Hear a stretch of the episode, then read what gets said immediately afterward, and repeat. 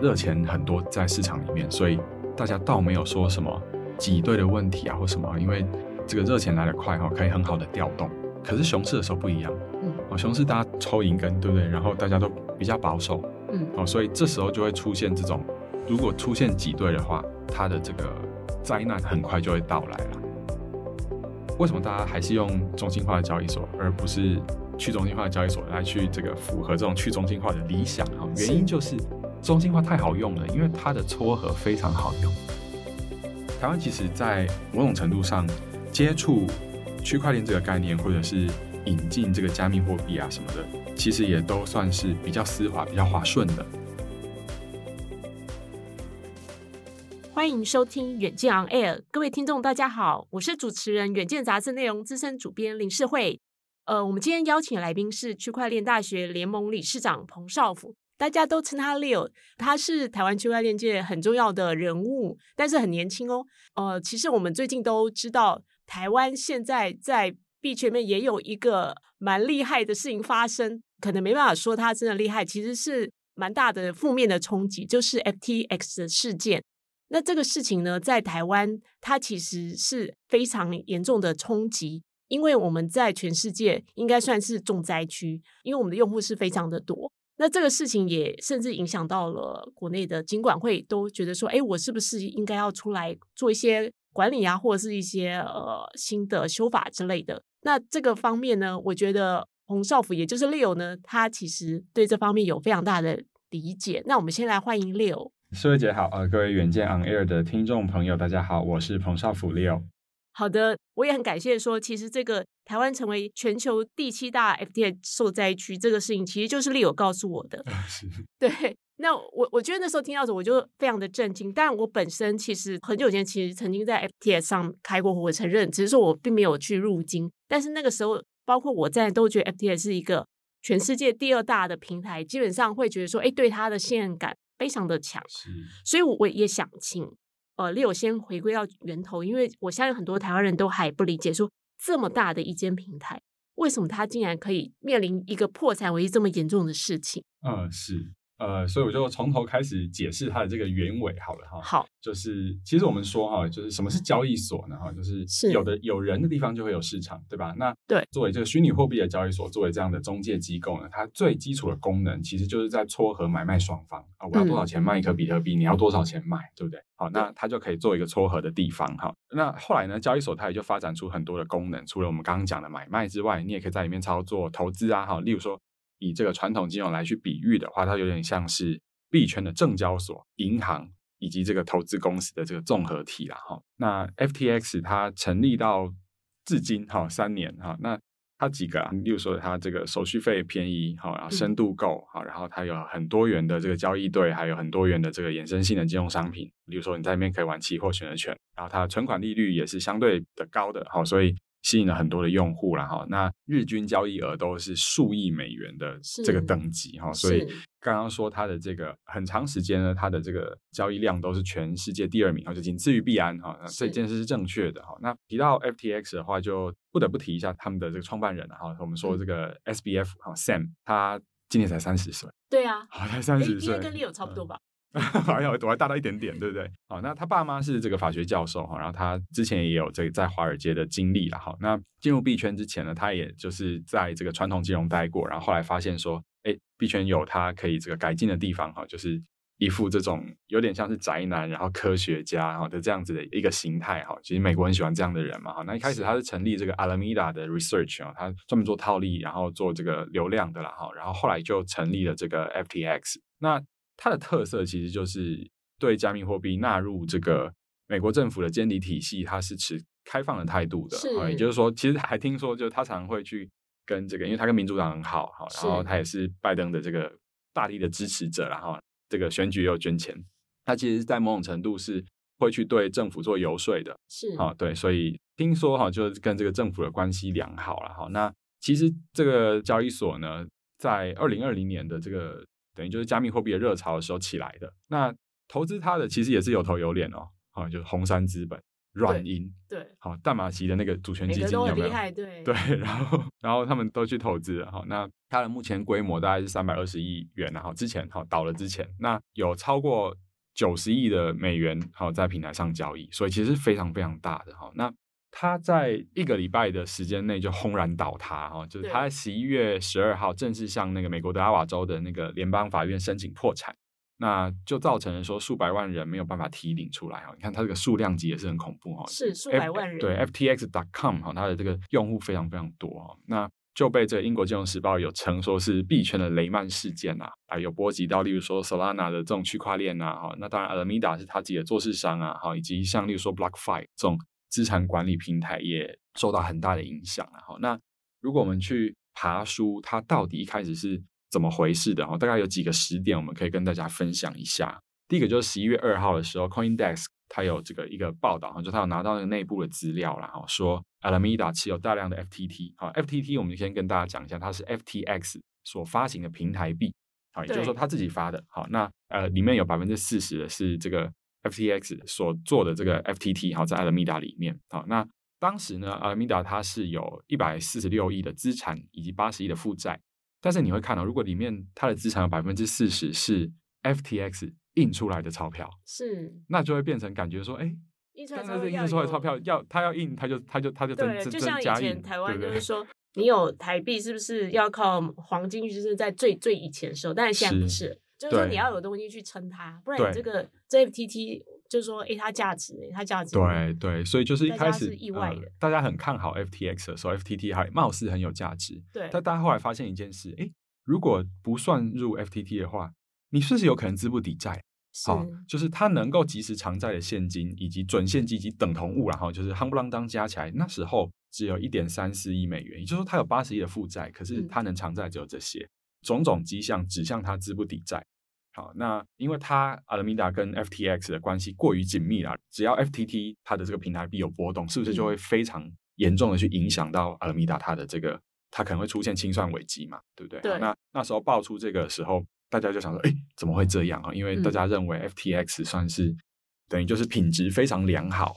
质量俱佳的这个对交易所嘛，哈。那十一月六号的时候，这个阿拉米达的执行长啊 Caroline，那他就有讲说，哈，公司其实是有十几亿的美元的这个资产没有被公布在财报啦。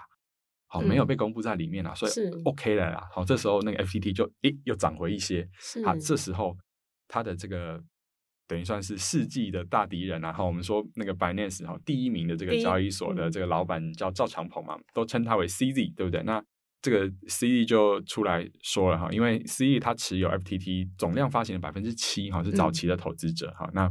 他就认为说，哎，阿米达太危险了哈，然后这个 FTT 可能会有问题，所以他准备要出清所有的 FTT、那嗯你想哦，这个它占总量的奇葩嘛，对，所以它只要一出清的话，肯定是大跌，对吧？对所以没市场错也马上就大跌，说，哎、嗯 c d 它要卖。那后来呢，这个阿拉米达的执行长就是 Caroline，他就讲说，大家不要恐慌哦，这个如果 CD 要卖的话，我们二十二块美元的这个价格全部收啦，对哦，没全部收错啦。那时候他有喊出这种话，那时候大家对就不觉得对说，诶，稳啦，这个公司对很很好嘛，对啊，那时候 FTT 的又哎又涨回来一些，嗯又涨回来一些。好，那当然就是这个后面就有人讲说他们这个会不会是已经约好的啊、还是怎么样？好，但是是后来看起来应该不是啊。好，那嗯隔一天十一月七号的时候，FTX 的用户就开始挤兑，好，一天流出了超过六亿美元。好，那为什么挤兑？主要还就是因为。呃，主流的这个，例如说赵长鹏带头哈，CE 嗯带头说他就已经不看好这个东西了，所以他就会是想说，哎、那是不是会出现问题，会有危险？大家就想到当初十一月二号的时候，是不是有一篇这个内部的这种调查报告说，其实阿米达是有问题的？是好，所以开始挤兑，一天就流很多钱出来。好，那当然这个 SBF 嗯哈、这个 FTX 的老板啊，哈就马上推特推文说，你们不用担心，好，我们可以处理全部的出金哈、然后他也就是。呼吁这个同业啊，应该要相亲相爱哈、我们要这个，他说要 love，不要战争嘛，对不对？是好，是那他讲的同业就是肯定是 CZ 对吧？对，啊、肯定是是必然哈、那这个 C D 哈、就是冷回，好、说他不会支持在背后游说监管单位封杀同业的人呐、啊，好、所以哦要说、对，因一为开他们始两个其实是人你有的问有题世啊、仇，应该这 样说对没对他们错两个没其实可错可以看得出，哈，那也显然他们一二大的这个交易所肯定是商业上面的竞争对手，好、嗯那他这样子讲哈，那再隔一天 FTT 就跌破二十二元了。好，那嗯跌破二十二元是二十二元是当初他们执行长说他要收的价格嘛，所以对一跌破大家就发现惨了，嗯好，于是开始恐慌。好，十一月八号它就跌破十五美元。好，那你想想看啊，从二十二好啪掉到十五，于是就开始恐慌螺旋，大家就是开始开始卖。有点啊类似 Luna 那种对，事情就出现了，对对这样对，所以在十一月八号的时候，FTX 就停止了部分的出金，好，然后在大家开始想说，哎，不对，我要把这个钱领出这个交易所了，嗯，怎么会卡住了？是怎么？领这么久卡着出不来？是然后那时候就开始造成全世界的恐慌，因为嗯一个交易所，你想看一个银行最怕什么？就是挤兑，然后挤他兑对他他的信用遭到质是疑，没好，错，啊所以以那时候出现了这样子的一个情况。好，那那一天午夜更有意思的事情来了，就是必安宣布要收购 FTX。对，好，他们没错。其 实他我们有看到一这里的时候个还还是以为说是一场收购战争，那时候对很或者是很多人像我一样，我相信的时候大家就觉得说哦又没事，可能就是两家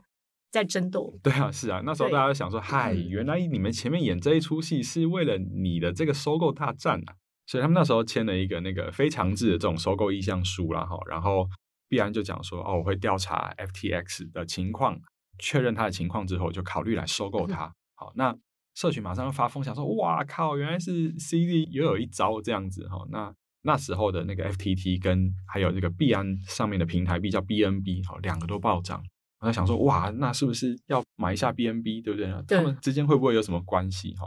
然后三个小时之后就崩跌了，FTT 就又暴跌哈、崩到剩下二点五美元。为什么？为什么？因为大家发现，哎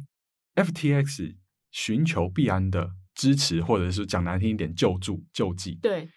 那是不是其实背后彰显了一件事情是 FTX 真的不行、欸？真的不行，对就他是才会说需要他的哦他前他才面需要因为对他前最两讨厌的天人对吵那么凶，然后现在竟然急需对方的帮 助，对，就是也诶没有奇任怪何的呃，他就是突吵然架对这他样突子嗯然对赵长鹏跪下了是啊、那背后的这个原因是什么？嗯哎，可能是真的他的公司出了很大的问题，是好、所以那时候大家就发现说，哇靠，那那就完蛋了哈、所以现在又没办法出去，然后这个问题有很多，然后种种迹象指向 FTX 里面有很严重的问题，好、所以就大崩，等于就是市场也这个确认了 FTX 有这个流动性的问题，好、然后必然也确认了它有流动性的问题嘛，对不对？是好、没所以错这件事情在隔一天，十一月九号就已经实锤了，然后因为确实就什么都无法提定了，然后。更可怕的来了，就是那一天必然说，哦，经过我们的调查，FTX 这个动态大宣布无法收购。是哦，这时候这个时候就完全，这时候就真的是大家都知道不行 了，对再怎大家么就样想说，哇靠，那什么个意思？就是你原本要救，然后现在要不救了，那不救的意思是救不起来吗？对这样子哈、哦，然后那想说奇怪，怎么会？到救不起来对的程度，对因到为底币安是也也很大，也很有钱，然后他对都觉得救不起来，一定是很大的问题，对，就会可能是很大的洞。好、对那于是大家要开始，就媒体开始疯传哈、这个也开始调查哈、那再隔一天，十一月十号，更可怕的来了，就 FTX 它的法律部门集体请辞啊。好是那意思是什么？ 就是法律部门都救不了我了靠，我救不了了，律师都完蛋呃、对了我，我就他们就集体请辞哈，然后真的隔天阿拉米达员工也就集体辞职了哈，种种迹象哈，就是再加上员工的爆料啊，那时候嗯也有媒体在报道说，是因为 FTX 利用客户的资产哈，他转了很大一部分给阿拉米达啊，转一百亿，好做高风险的投资，而这个 FTX 产生挤兑的时候，阿拉米达没有办法及时的还它，所以它产生流动性的风险。是好，啊所以以最终最终就是出了问题哈。那在十一月十一号的晚上十一点哈，他就申请破产了，但他走的是这个所谓的这个破产重整的程序啊，哈，就是破产是法十一章哈，倒还不是破产清算哈。然后 SBF 他就这个 Sam 哈，他就辞职了。那这整件事情啊、被总结来说，它就是他在操作上面，就 FTX 大量挪用了用户的资金，是然后呃并且呢，SBF 本人是这个谎报了公司的消息啦，哈，哦所以整件事情哈，哦就是在一周之内哈，哦眼看这个高楼就这样子灰飞烟灭哈，所以对呃，造成了很严重的影响哈。那不只是对币圈造成严重的影响哈，同时也对这个投资人哈，就是嗯很可怕哦哈，就是所有全的球性用的户，所那有的投资人嗯是，那为什么会说有点像是这哦个币圈的这个雷曼事件啊？就是说它倒了，它倒就算了，它它拉影了响很了 多人，对对它影没响到错很多人是，它影响到很多人哈，是特别是资产管理平台哈。嗯如果说跟它的这个竞争者倒是还好，例如说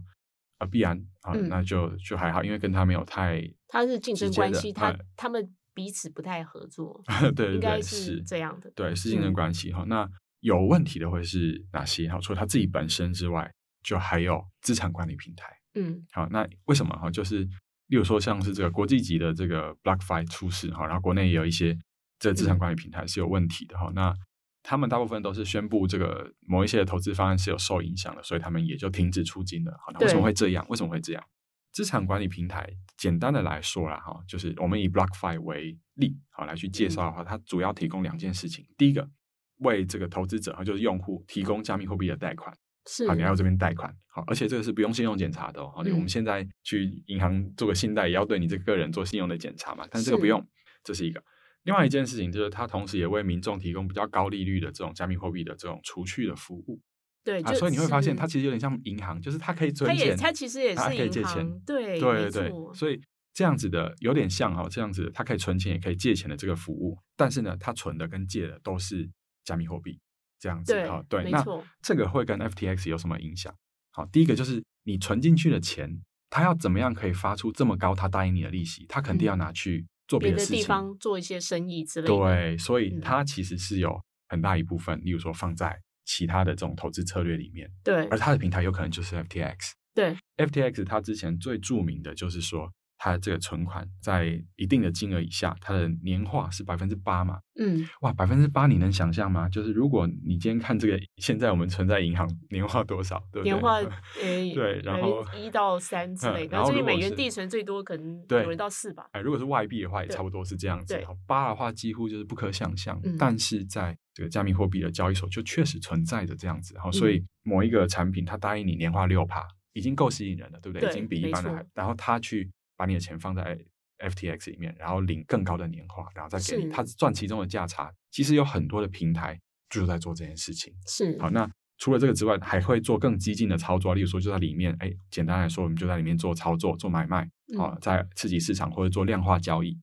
都是有可能的。那如果 FTX 这个停止出金，那是不是你的钱就卡在里面了？对，没好错，那用户如果要跟你提领的时候，你是不是就没钱能提了？嗯，这也是一种，这也是一种是。好，那另外一个就是，例如说，用户不是会跟你借钱吗？用户也会想啊，我跟你借利息才多少？那我跟你借出来之后，哎，我也放去那个，例如说 FTX 的对这个平台，哎，我还可以年化八趴呢。啊，如果我跟你借更便宜的话，那这这就是我套利的空间。嗯，所以以它两头就是用户存进去的钱，他可能也拿去操作，是，然后他借用户的钱，用户是也可能拿去操作，是，所以就会产生一件事情，它就会变成好像有一种自己做了一个联动债，对，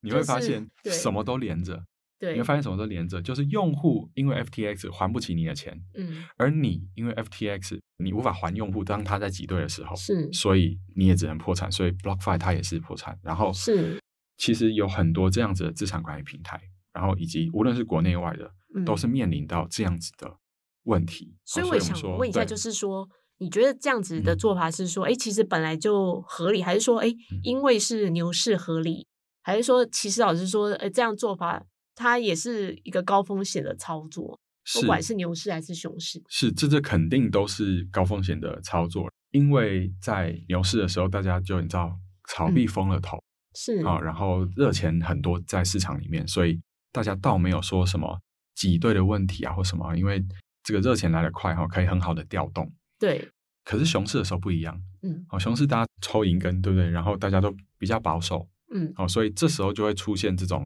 如果出现挤兑的话，它的这个灾难很快就会到来啦，应该对是这么说哈、那其实就是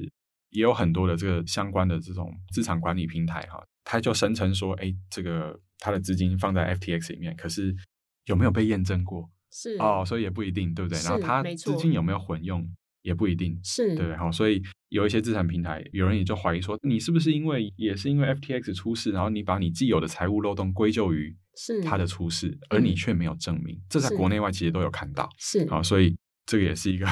没也错是一个其很很大的实问题。其实我觉得就是说，刚踏入币圈的时候，我那时候跟一个币圈老鸟聊过嗯天，他是就一直告诉我一个事情，就是说，第一个他叫我一定要去买冷钱包，第二就是说，哎、嗯我跟你说，交易所的钱不是你的钱，嗯交易所是币不是你的币，因为他以前嗯就被坑过，就是说，嗯是其实交易所破产不是 FTX 不是第一次，对对，所以就是比较老鸟的，他们经历过，他就会一直警告你。可是我还是、就是说，可能有一个基本观念，也想要在这一集跟呃所有的远见网友说明，就是说 AT 它是一个所谓的中心化交易所。嗯是那中心化交易所这个事情跟加密货币主张的去中心化其实是有些不同的，嗯哼所以也因为这样才造成了 FTS 的问题。为什么它很多事情我们看不到？那我会也请六也稍微再讲一下说，哎、嗯所谓的中心化交易所跟去中心化它的差异，为什么它跟比特币那种有一个社群的东西是不太一样的？哦，是啊、哦就是说我们先分清楚哈，就是我们说区块链它是，例如说以比特币举例的这个区块链，它强调的是去中心化，这个没有问题，它是这个点对点之间的交易。例如说，哎，世慧姐今天有比特币，然后想是要卖，我有台币，我想要买比特币，于是我们之间点跟点之间的交易，你就把比特币转给我，然后我台币用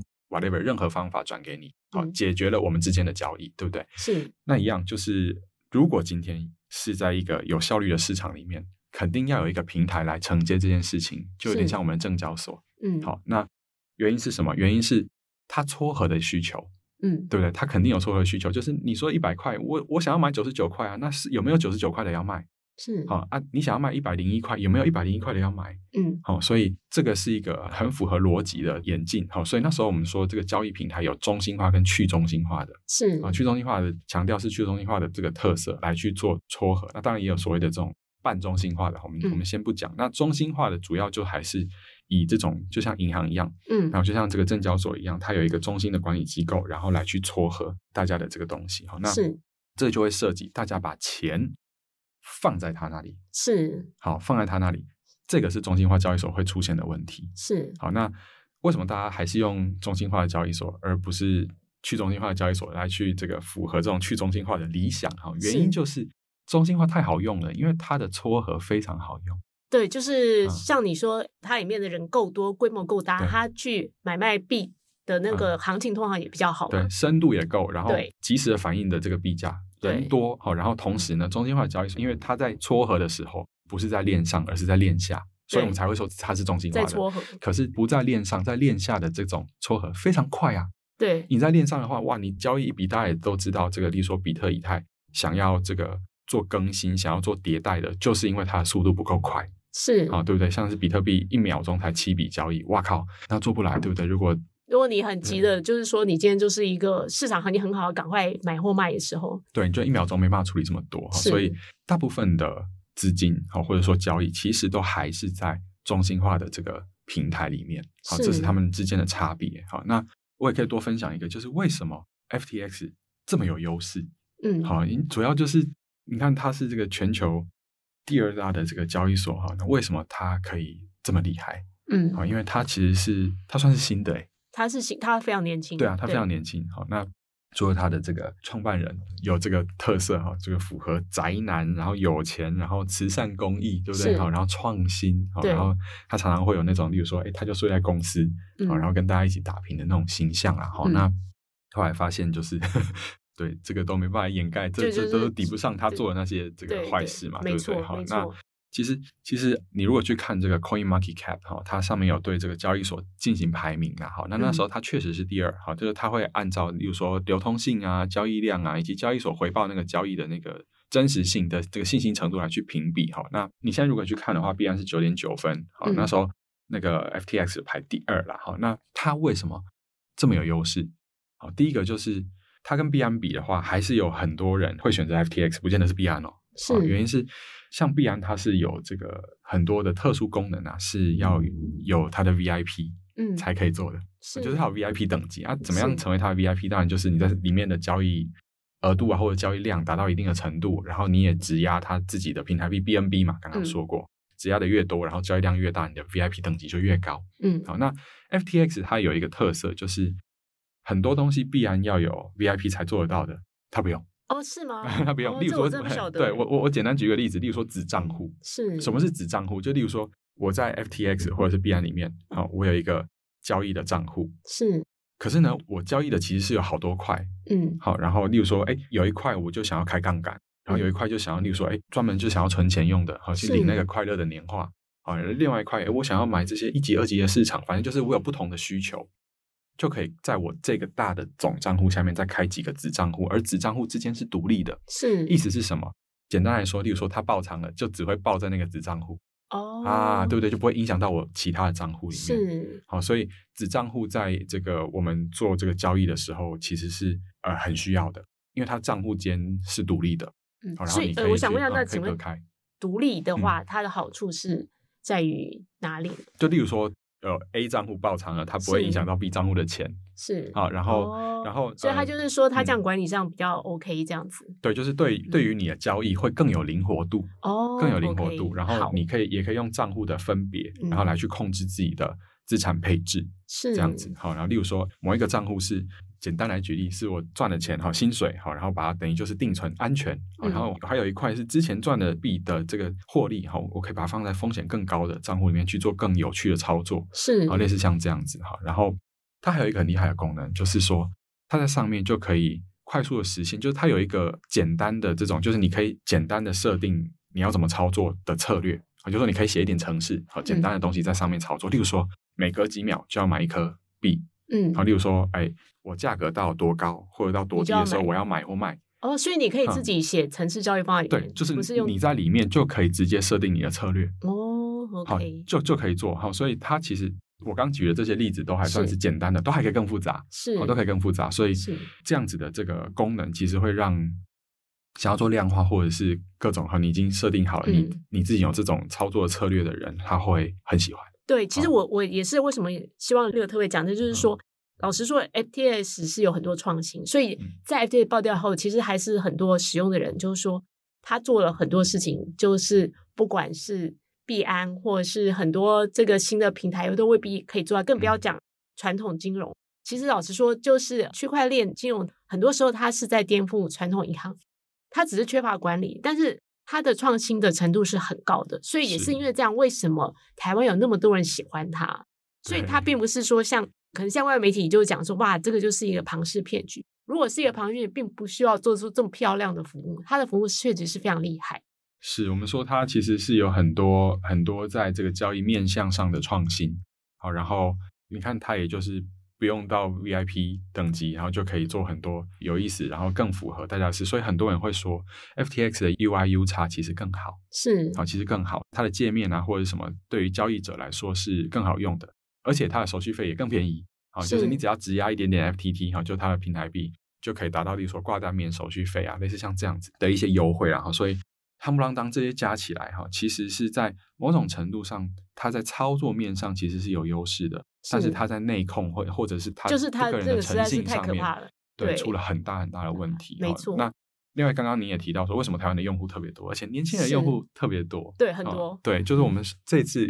有被统计啊，虽然这个统计没有得到这个官方的证实或者怎么样，但嗯是有可能台湾是，例如说全球第七大的这个受灾啊哈。如果是再从这个人口的数据来看的话，从年轻人的角度来看啊，其实有一个很有趣的哈，就是台湾的这个交易所要几岁才能够 KYC，就是才能注册使用，嗯，是就民法成年嘛，二十岁。二十岁然后 FTX 呢，十八是啊，所以如果你高三、大一、大二的这段年纪，是你是不能注册台湾的交易所的，对吧？嗯对，但是你可以注册 FTX。哦，好，所以你会你会是发现哦，就是而且就是平台有一个效应，嗯，就是你一开始用什么，你就会继续用那个，对不对？你它因为顺手了，对对对，顺你手你了虾皮已顺经手用了，你就不会去别的没别的错别的这个平台再没再去错买网拍，对不嗯对？所以就是它很容易会有头部效应，然后你就黏住。是所以在某种程度，例如说高三好，或者是大一大二的这种新手，这也是这个时候他们最可能进入这个世界嘛，哈，因为考完试了，然后刚进大学啊，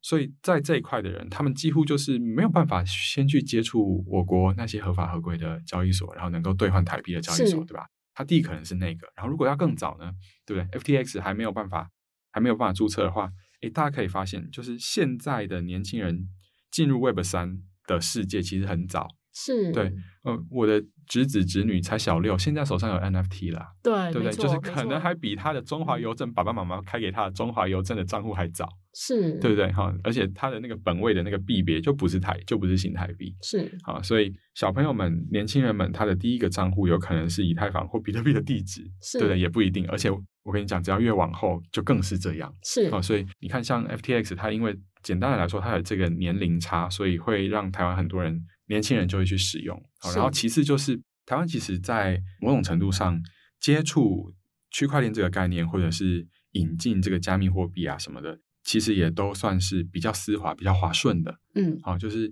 像是我们对岸 哈，这个中国大陆，它其实是在一七一八年的时候就已经政策上就已经禁止了。嗯，好，哦所对，以完全对非常完全的严格禁止，然后一年一年的，就是越来越紧缩，导致就去年的全数的这个它里面的这个项目全数的出海哈，嗯，好也会有这种，但是其实相对而言，台湾到现在管的就只有洗钱防治的部分嘛，非常对少不，对？嗯对其基实本不上多没的管哈，所以嗯这个当然就是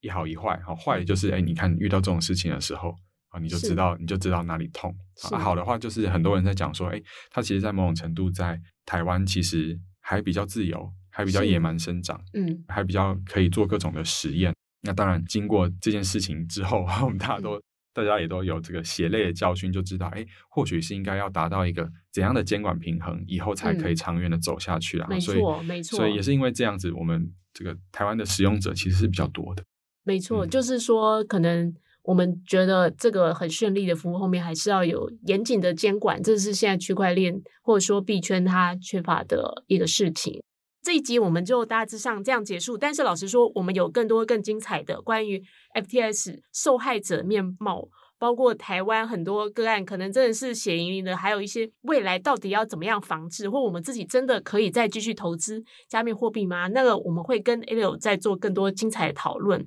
所以如果想要了解更多细节，也欢迎参考我们的资讯栏连接。请大家每周锁定远见 On Air，帮我们刷五星评价，让更多人知道我们在这里陪你轻松聊财经、产业、国际大小事。下次见，拜拜。哎，谢谢，下期见，拜拜。